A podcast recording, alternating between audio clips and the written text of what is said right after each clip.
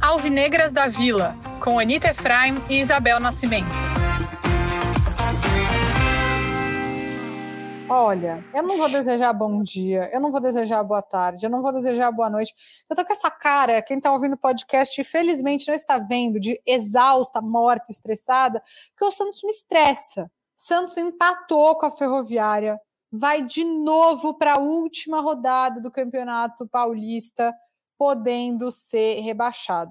Tem coisa boa para falar? Acho que tem, mas o resultado muito longe do que a gente queria e eu estou revoltada. Você está revoltada, Isabel Nascimento? Então, cara, eu não sei. Eu acho que esse é o problema. O que está me incomodando nesse momento é o meu comodismo, sabe? E eu não quero me acomodar com uma situação nojenta dessa. Só que, infelizmente, a gente. Eu não. Eu tava pensando agora, eu comigo mesmo. É, eu acho que a gente não teve um jogo esse ano tranquilo. A gente não teve um, um, um jogo. E é só. O que, que a gente jogou até agora? Campeonato Paulista e regional. E, desculpa, Campeonato Paulista e Copa do Brasil. Se na Copa do Brasil e no Campeonato Paulista o Santos não conseguiu fazer um só, não, não mais de um, um jogo, sabe? A gente foi junto naquela partida contra o Ituano, foi um jogo mais legal. Talvez que, porque a gente tava junto e tava com nossos pais e tudo. Mas assim, me incomoda que o Santos tirou o meu prazer de ver futebol. Hoje, novamente, foi um jogo que eu não sentei para assistir 90 minutos. Eu sento, eu levanto, eu vou para lá, eu tenho dor de barriga, eu faço alguma coisa, eu volto. Eu assisto um pouco no primeiro do celular, é o que eu falei, respeito todas as pessoas. Meu pai é o tipo de pessoa que senta e não para. Eu sei que muitos são assim.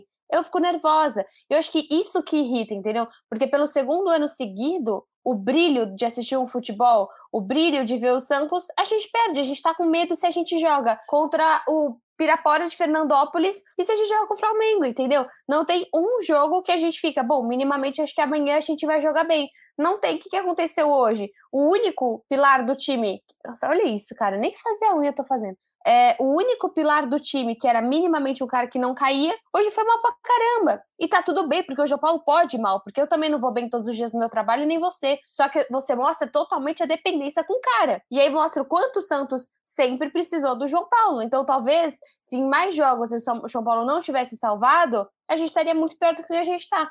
Não, com certeza, mas é importante dizer assim que acho que aqui a gente nunca ficou malhando o jogador, xingando o jogador, nada disso.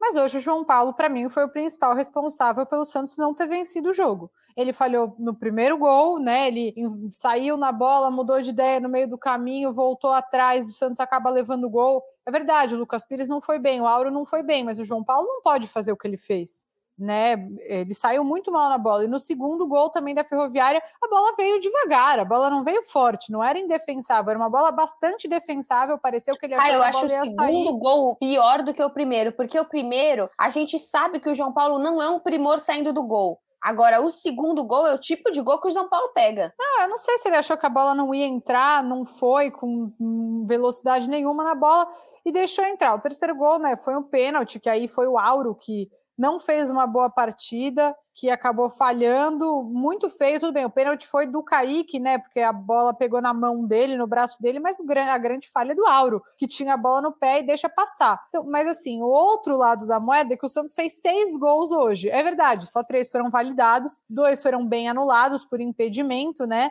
é, mais um, na minha opinião, não era para ter sido anulado, aquele gol do Marcos Leonardo depois da cobrança de lateral, então, ofensivamente, o Santos melhorou, mas defensivamente, o Santos ainda é uma peneira, é muito fraco e vai continuar correndo riscos de tudo enquanto não melhorar esse sistema defensivo. E para isso, acho que a gente não pode fugir do assunto precisa se reforçar de qualquer forma. Precisa contratar, assim, para mim a primeira coisa é um volante, um, um, primeiro volante, um camisa 5, o Santos precisa contratar. Não tem como o Santos querer competir, é, enfrentar times bons, se toda hora a, a defesa fica aberta ali, a cabeça da área fica aberta o Zanocelo e o Camacho não jogam bem juntos. Aí teve uma hora que o Zanocelo e o Camacho estavam amarelados. Aí saiu o Zanocelo. Aí o Jobson entrou que horror, por que, que o Jobson entrou? Aí tirou o Camacho e pôs o Sandri, aí o Sandri também levou um cartão amarelo.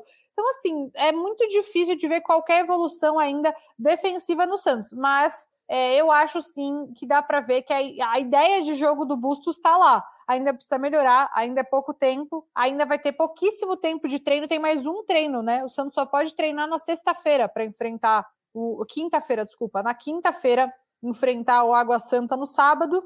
Então, assim, o Santos vai precisar dar a vida, dar a vida no sábado para ganhar do Água Santa.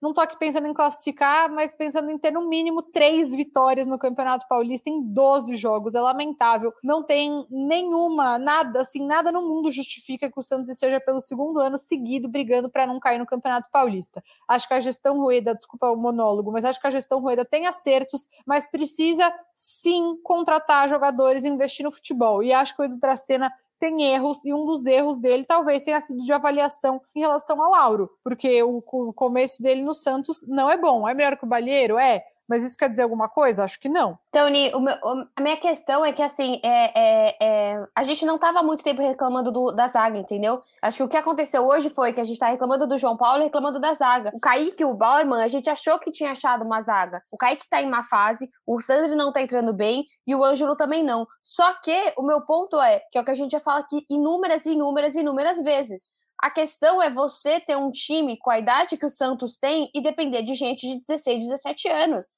Eles têm que estar lá para completar a equipe. Eles têm que estar lá para criar maturidade. Por exemplo, Marcos Leonardo hoje, acho que já estou sendo repetitiva. Marcos Leonardo hoje, por que, que ele é um jogador talvez com mais maturidade dentro de campo? Porque ele foi banco do Caio o ano inteiro. Então ele pôde errar, porque ele pôde, por diversos jogos, entrar com 30, 35 minutos e poder fazer um jogo mais tranquilo, porque o Caio foi muito bem enquanto estava ativo no Santos. E agora, infelizmente, está lesionado. Então, assim, eu. E outra coisa, acho que além do jogo, algo que me deixou muito da vida hoje foi o Sandro indo para o Atlético Mineiro.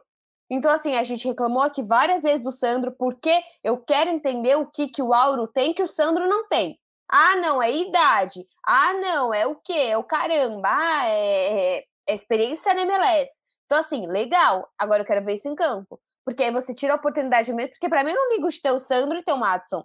Você tem o experiente, que daí precisa entender a evolução do Madison, porque o Madison também tem o contrato só esse ano, o Santos não vai comprar o Madison. Ok, mas é, o Madison acho que é só esse ano. O Auro é a mesma coisa. Mas o Madison é jogador do Santos, ele é contratado do Santos. Foi uma troca, ele foi uma troca, isso, ele isso, não está emprestado. Eu, isso. Mas, por exemplo, o Auro é um cara emprestado. Então, chega no final do ano, o que, que você faz? Você não faz nada porque você não vai comprar. Então, o Santos, o que me deixou feliz ontem, umas movimentações ousadas do Santos. É claro que não vai trazer o Luan, é muito difícil trazer o Luan. É você trazer um Lucas Braga do Santos, é um queridinho da torcida. O cara tem 22 anos.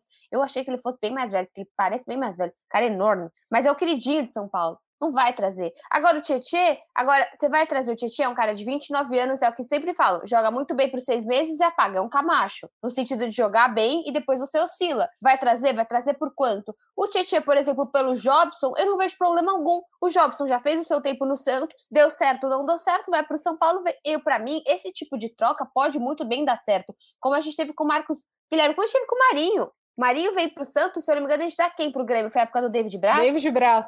Deu de braço, tá... mais uma grana. Valeu bastante a pena. Se eu não me engano, é. não sei se o Ferraz estava nisso também. Mas, Bel, sinceramente, assim, as trocas, elas são interessantes, mas você não precisa abrir o cofre. Eu sei que não tem nada dentro do cofre, mas vai precisar tirar dinheiro de algum lugar, precisa contratar. Se o Fluminense contrata, se o Corinthians contrata, se o São Paulo contrata, tá todo mundo lascado. Não tem como, é. não tem como você achar que você não consegue contratar de alguma forma, cara. É óbvio que você melhorar os cofres do time é essencial. Eu não tô desmerecendo todo esse trabalho, mas pô, não dá para mais um ano o Santos ficar passando esse sufoco, cara. Vai chegar aí o Campeonato Brasileiro batendo a porta.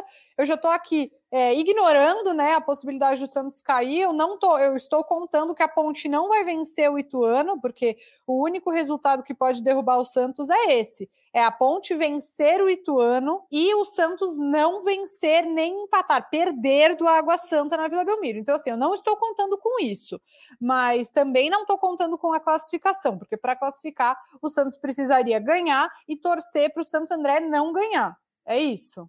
Ou o Santo André se empata, acho que o Santos também classifica o jogo do Santo André contra a Inter de Limeira em casa. Mas enfim, mas eu tô já olhando para o Campeonato Brasileiro, eu não quero passar sufoco, porque você vê, por exemplo, X, um exemplo X, o América Mineiro, que se classificou na Libertadores contra o Barcelona de Guayaquil. Beleza, foi nos pênaltis e tal, mas é um time que tá jogando com alma, sabe? E aí, o Santos vai enfrentar o América Mineiro, vai ganhar? Porque no passado não ganhou, na Vila Belmiro não ganhou, naquele jogo que o Gemota foi expulso. O Juventude não caiu, né, no ano passado. Então, Santos vai enfrentar o Juventude. Vai ganhar? Porque ano passado não ganhou, perdeu de 3 a 0 lá, né, no Alfredo Jacone. Então, assim, o Santos precisa ter um time que ganhe desses outros times. Não precisa.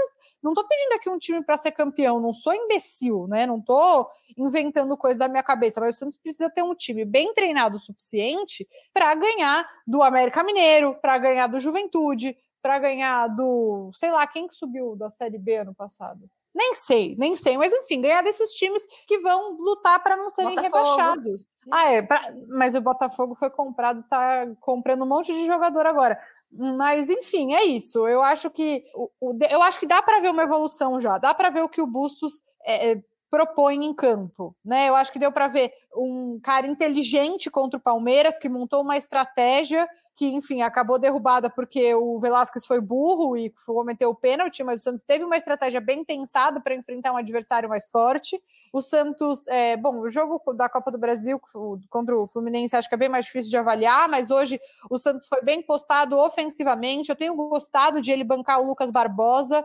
Então, assim, eu acho que tem ideias boas. Agora precisa de tempo e material humano. Com esse elenco que tá aí, não dá. Não dá. Não, não adianta ficar defendendo. É, e eu acho que não dá, não é só no aspecto tático, né? Quando o Davidson foi lá e berrou na cara do Balheiro, não teve um jogador do Santos para ir peitar esse cara. Ah, meu, não dá. E é, hoje eu até dei umas risadas, né? Que o pessoal tava falando ah, que queria que o Almendra do Boca viesse, porque o Santos precisa de um cara meio bandido, não sei o quê. É, é engraçada a piada, mas no fim eu acho que é verdade, porque eu acho inadmissível que não tenha um cara do Santos para ir peitar o Daverson quando ele vai berrar na cara do Balheiro, sabe? Então eu acho que não é só tático que falta. Falta também um pouquinho de raça, sabe? Sangue nos olhos. É, é o que eu acho. Eu fiz um vídeo exatamente sobre isso, Ni. Eu fiz um vídeo exatamente sobre a falta de liderança sobre, so, é, do Santos, porque assim, o Bustos disse isso. Na coletiva dele inicial, ele disse: falta mais, não com essas palavras, falta mais atitude do que técnica. E é isso. Técnica, o Santos tem. Mas também hoje... não tô pedindo o Alisson de volta, hein? Deixa eu só não, falar não isso. É, não é esse ponto. Só que assim, a questão é: hoje você tem um time que você não consegue enxergar pessoas que você se identifica dentro de campo. O mínimo que você tem é o João Paulo, só que não dá para você pedir para ele fazer o gol, correr para o meio de campo, fazer a cabeçada, voltar e defender de novo. Então assim, o João Paulo é a única pessoa hoje que você sente efetivamente que tá bravo dentro de campo, que tá envairecido dentro de campo. Você não vê mais isso. O Zanocelo não passa isso. Hoje você tem um Camacho que não passa isso. O Felipe Jonathan também não passa isso. E não é, isso não é demérito, isso é modo de jogar. Ok, eles são jogadores mais concentrados. O próprio Pituca também era um jogador super mais concentrado na dele. A gente sabia o quanto o Santista ele era. Mas você precisa desses jogadores, como a gente falou aqui.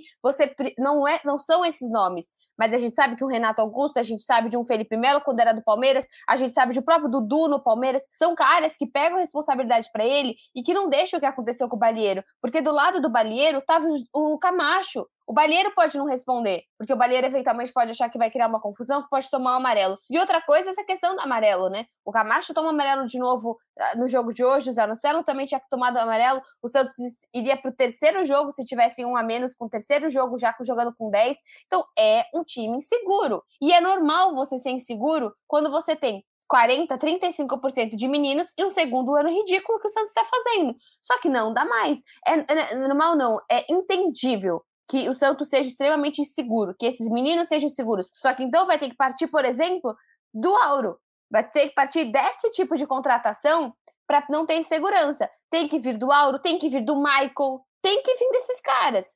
Do Michael, eu, coitado, mas eu espero. Talvez o Michael seja mais contratado por raça do que por técnica, porque por técnica o Kaique tem muito.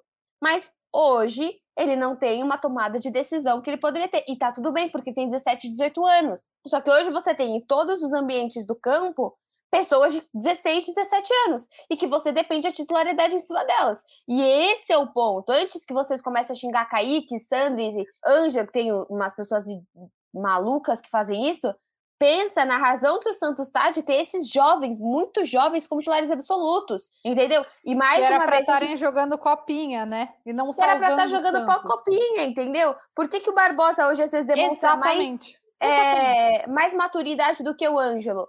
Ele é melhor que o Ângelo? Será? Talvez não, talvez sim, só o tempo dirá. Mas o ponto é que o Barbosa, o Pires, o Juan disputaram duas competições, disputaram duas disputas de pênaltis na Copinha esse ano e chegaram no Allianz Parque com quase 30 mil pessoas e perderam de 4 a 0. Então, existe uma maturidade desses caras que todos esses outros que eu falei não tem por quê? Porque o Santos, como o Giovanni adora o Santos, não tem processo. Não tem, pula fase. E você queria o quê? E eu acho que o torcedor também, nesse sentido, Bel, precisa ser mais responsável na forma como faz as críticas. Assim, eu sei que às vezes eu sou uma pessoa que perde um pouco né, a linha, mas acho que é um pouco mais de forma coletiva. Hoje eu falei e reafirmo, acho que o João Paulo prejudicou o resultado do jogo do Santos. Acho que o João Paulo ferrou o Santos sim hoje, não tenho nenhum medo de falar isso. Ainda acho ele um dos melhores goleiros do Brasil, essencial para o Santos, mas não tem, não tem condição do, do, torcedor do Santos e queimar o Kaique da forma como está fazendo. O que eu tenho dito, repetido com bastante frequência é: se alguém se importa com o Kaique de verdade, coloquem ele no banco para preservar ele. Porque ele tem oscilado, ele tem oscilado. Mas o Bauerman também tem oscilado. E ninguém está descascando o Bauerman que nem estão descascando, descascando o Kaique. E hoje também, quando saiu a escalação inicial, um monte de gente falando que o Bustos era burro porque o Ângelo estava no banco. Com um gramado pesado, um jogo extremamente complicado. Olha o Dodô aparecendo aqui. Você quer aparecer, lindo? É, enfim, e, e, eu acho que fez, Dodô, fez muito mais sentido o Barbosa entrar em campo hoje. Fez muito mais sentido o Barbosa entrar em campo hoje do que o Ângelo, pelas condições do gramado, pela maturidade, pela idade, pela força física. Então, eu acho que se a gente tem alguma boa notícia, é, algumas, né? É o Barbosa fazendo bons jogos, que eu tenho gostado bastante dele no time titular do Santos, e o Bustos não tendo medo de fazer essas substituições, independentemente. É o rabinho aqui do Dodô. eu acho. E o, e o Bustos, só para terminar, e o Bustos não tendo claro. medo de ponderar situações em que é melhor colocar um jogador ou outro, sem nenhum problema o rabinho. O que eu é acho, Ni, é do, do Bustos que você está falando, que é algo excelente. Ele não tem medo de tirar Luca, Marcos Leonardo, que com certeza deve ficar. Hoje, hoje até eu não gostei que ele tirou, tá? Achei que ele tirou no momento que eu não tiraria. Mas ele não concordo, tem medo. Concordo. Ele não tem medo de pegar, putz, mas não tem ninguém no ouvido dele que fale: Meu, você não sabe a novela que foi para pôr esse cara. Melhor não tirar. Ele não tem medo, não. Ele tira, ah, o Ângelo tira, não tá bem, tira. Ele põe o Jobson, por que, que ele pôs o Jobson? Eu quero acreditar que ele pôs o Jobson, porque o Jobson tá bem nos treinos, porque talvez o Ivonei esteja bem, o Thailson, não sente nem o cheiro do Thailson. Por quê? Porque eventualmente o Bustos também não tá vendo futebol nele. Então, assim, tem que confiar. Se ele põe o Jobson, tem alguma razão. Ele não é bobão. Ele sabe do que ele tá fazendo, ele sabe da importância que ele tá fazendo. Confia no Jobson. Puta, o Jobson não entrou bem nesse, na próxima e na próxima. Legal, o Jobson talvez não sirva para esse momento do Santos. Vamos usar como moeda de troca. Mas entendeu por que, que o Bustos está fazendo isso? Sabe? Porque se você quer todo jogo, o Ângelo jogando, todo jogo, a mesma condição, a gente vai chegar no mesmo lugar. É igual a gente fala, as mesmas ações levam para os mesmos caminhos, e o caminho que o Santos caminhou ano passado é o inferno. E é o que a gente não quer novamente. Então, entender, dar mais tempo para o Bustos, respeito para o Bustos, porque ele está fazendo, porque ele simplesmente chegou no Santos e pegou Fluminense, jogo decisivo, depois ele me pega Palmeiras, é um jogo, o maior clássico hoje do Santos, depois pega esse jogo. Então, assim, entender, é, ter mais calma, ter calma com o Kaique, é exatamente o que você está falando. Se o técnico se importa, ele vai deixar o Kaique no banco. E eu acho que ele vai deixar o Kaique no banco. Só que ele não tem que impor. O que, que ele ia fazer hoje? Você vai colocar o Luiz Felipe? Não, não vai colocar o Luiz Felipe, porque a torcida vai te matar. E aí você vai fazer o quê? Você e ele também tá vendo os treinos. Provavelmente o Luiz Felipe não deve estar treinando bem, né? Porque ele poderia ter arriscado colocar o Luiz Felipe na zaga e colocado o Kaique como volante, que eu não achei que ele foi mal como volante contra o Palmeiras. Mas é isso. Imagina o treino que o Luiz Felipe não deve estar fazendo para o Bustos insistir Exatamente. no Camacho. Exatamente. E além disso, além do João Paulo que foi mal, o Kaique não foi mal, o Pires também não foi bem. E tá tudo bem, porque, novamente, é normal que esse cara Não tá oscile. tá tudo bem no geral, mas tá tudo bem certos jogadores oscilarem. Porque Sim, é só é que qual é o problema deles oscilarem? O problema é que você não tem banco, porque o Felipe Jonathan não tá bem, porque o, o Matson não tá bem. Então, se o Auro e o Pires oscilam, a gente tá ferrado. Se o Kaique oscila hoje, a gente tá ferrado, porque o Matson ainda não chegou. No então, caso, cara... a gente tá ferrado de qualquer forma. Sim. Porque a gente tá chegando de novo na última rodada do Campeonato Paulista, correndo risco de cair. Então, assim, né? Só resta é vexatório. Eu é que é isso que a gente, eu às vezes fico é, falar normal, porque a gente acaba, infelizmente, entrando nisso que sempre está acontecendo, né? Sempre está indo muito mal. Mas não é normal. Eu, eu, eu, eu, olho para Isabel de 2013, 14, 15, falava que achava que era normal chegar na final do Paulista, vontade de dar um soco nela. Saudades. Porque eu falar, cara, tem 10 anos se passaram e você não sabe mais o que é a final do Paulista. É. E isso é vexatório. Pois é. Bom, enfim, só para a gente finalizar, então, o Santos tem o seguinte cenário: o Santos empata com o Água Santa em casa, não depende do resultado de ninguém para se livrar do rebaixamento. Se o Santos empata com a Água Santa, chegar a 12 pontos e não se classifica para a próxima fase. Se o Santos empata, já acabou. Se o Santos ganha e o Santo André não ganha, empata ou perde, o Santos classifica para a próxima fase. Se o Santos perde, tem que torcer para Ponte Preta não ganhar do Ituano, que pode sim, se a Ponte Preta empatar, o Santos já se livra. Essas são as contas. E nesse momento, Bel, só resta torcer, rezar e fazer conta. É isso, é ridículo. Eu não sei o ponto que a gente virou esse essa chavinha de transformar o Paulista nesse terror, que hoje o Paulista é um pesadelo para o Santos dois anos seguidos. É isso, gente. Esse foi um podcast mais pocket, para a gente falar muito mais desse jogo aí. É... Ai, ai ver vocês no próximo. Infeliz, a gente tem que dar uma notícia ruim, que infelizmente esse é o nosso centésimo programa e era para ser Nossa. muito mais feliz, mas é. é. uma porcaria. Então, Ni, bolinho de centésimo para você, obrigada pela parceria e é tomara que, que a gente seja mais feliz do centésimo primeiro para frente. É assim, assim que seja. Beijocas.